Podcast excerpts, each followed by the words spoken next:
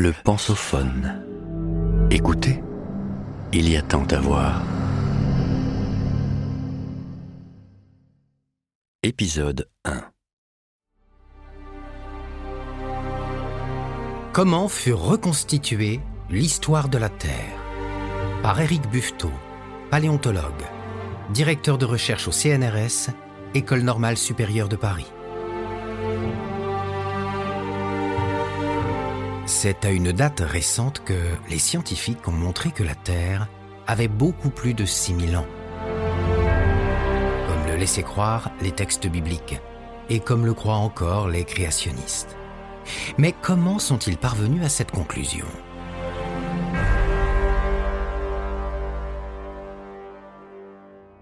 Nous savons, depuis la fin des années 1950, que la Terre s'est formée il y a quelques 4 milliards et demi d'années.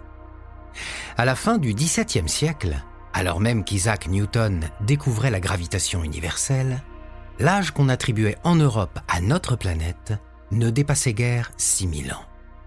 Comment, en trois siècles, la science occidentale est-elle passée d'une estimation aussi basse à une datation fondée sur des données quantitatives solides, mais qu'il est difficile de concevoir à notre échelle humaine, tant elle est immense? En d'autres termes, comment est-on parvenu à reconstituer la chronologie de l'histoire de la Terre? D'autres civilisations, en Inde ou en Chine, pouvaient, dans leur cosmogonie, attribuer à l'histoire du monde des durées immenses. Mais en Europe, la Bible fixa longtemps le cadre chronologique dans lequel le passé devait s'inscrire.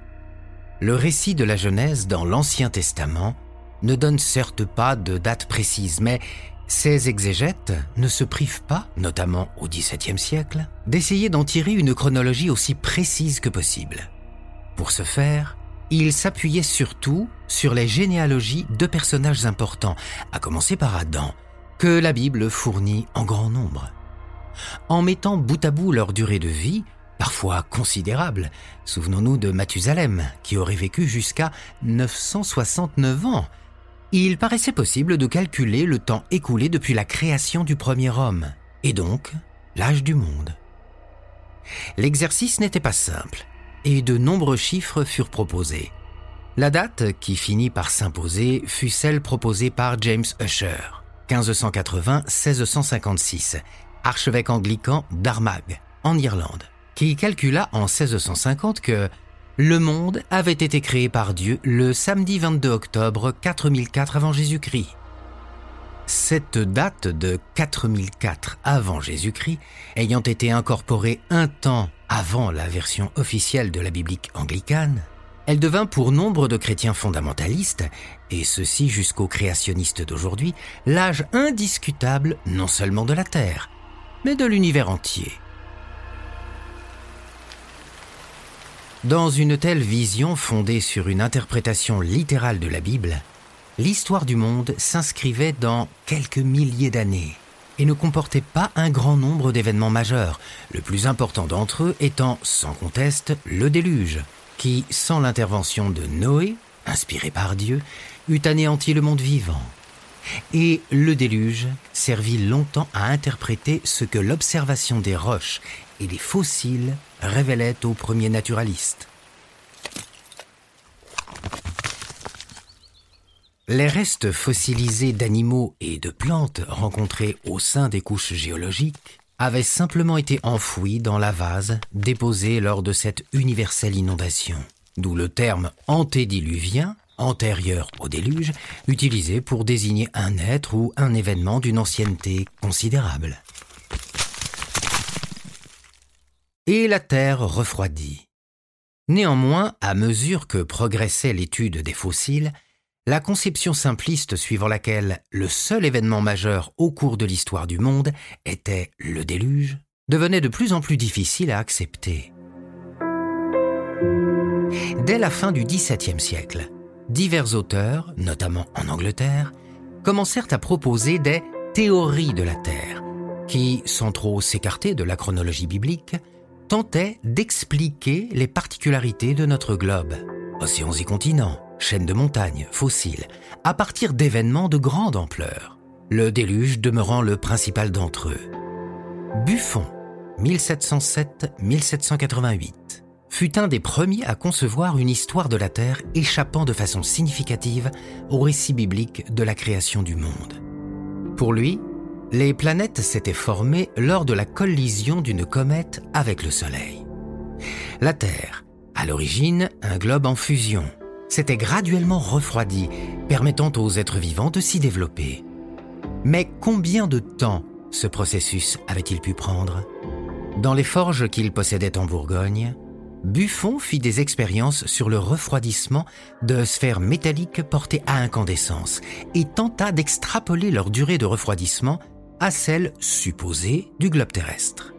Dans ces Époques de la nature, 1778, il envisageait une ancienneté de 75 000 ans pour notre planète, ce qui était énorme par rapport aux âges habituellement acceptés, mais était peu de choses par rapport aux durées atteignant des millions d'années qu'il envisagea dans les notes non publiées par crainte de la censure des théologiens.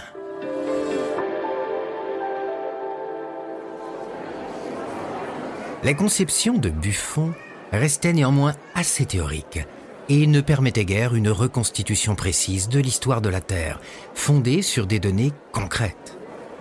La clé d'une telle reconstitution devait être fournie par les fossiles. Déjà, Robert Hooke, 1635-1703, contemporain et rival de Newton, avait proposé d'y voir des médailles de la création, utilisables pour interpréter l'histoire du globe de même que les monnaies antiques permettent de dater des sites grecs ou romains. Pour lui, il n'était pas exclu que certaines espèces aient pu disparaître au cours du temps, ce qui allait à l'encontre des conceptions religieuses sur la perfection de la création divine. Il fallut attendre près d'un siècle pour que William Smith, 1769-1839, pose les bases d'une utilisation concrète des fossiles pour la reconstitution de l'histoire de la Terre. Ce topographe anglais avait acquis une grande expérience pratique de la géologie au cours de ses travaux sur le tracé des canaux qui étaient creusés à un rythme soutenu lors de la révolution industrielle. Une couche de calcaire ou d'argile ou de grès a pu se former à n'importe quelle époque de l'histoire du globe, et la seule observation des caractères lithologiques d'une strate ne peut suffire à lui attribuer un âge. En revanche, l'examen attentif des fossiles contenus dans les roches de l'écorce terrestre montre que chaque couche géologique contient un assemblage de restes fossilisés qui lui est propre. Les êtres vivants ont en effet eu une histoire irréversible reconstituer la succession des assemblages de fossiles permet dès lors d'établir une chronologie relative, indiquant que telle couche géologique est plus ancienne ou plus récente que telle autre, et aussi de corréler des terrains s'étant formés au même moment en des lieux qui peuvent être géographiquement très éloignés. Sur ces bases, Smith put établir une carte géologique de l'Angleterre, publiée en 1815 qui montrait la distribution géographique des terrains en fonction de leur âge. Il fit rapidement des émules. Dès la première décennie du XIXe siècle, Georges Cuvier et Alexandre Brognard pouvaient proposer une carte géologique des environs de Paris, établie suivant les mêmes principes que ceux du topographe anglais. Cuvier avait pu montrer qu'au cours de l'histoire de notre planète, d'innombrables espèces animales et végétales s'étaient éteintes ce qui fournissait une explication à la succession d'assemblages fossiles distincts mis en évidence par Smith.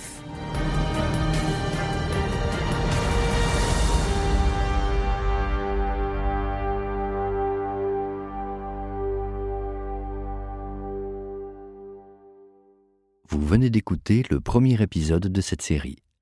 Retrouvez-en l'intégralité sur lepensophone.fr.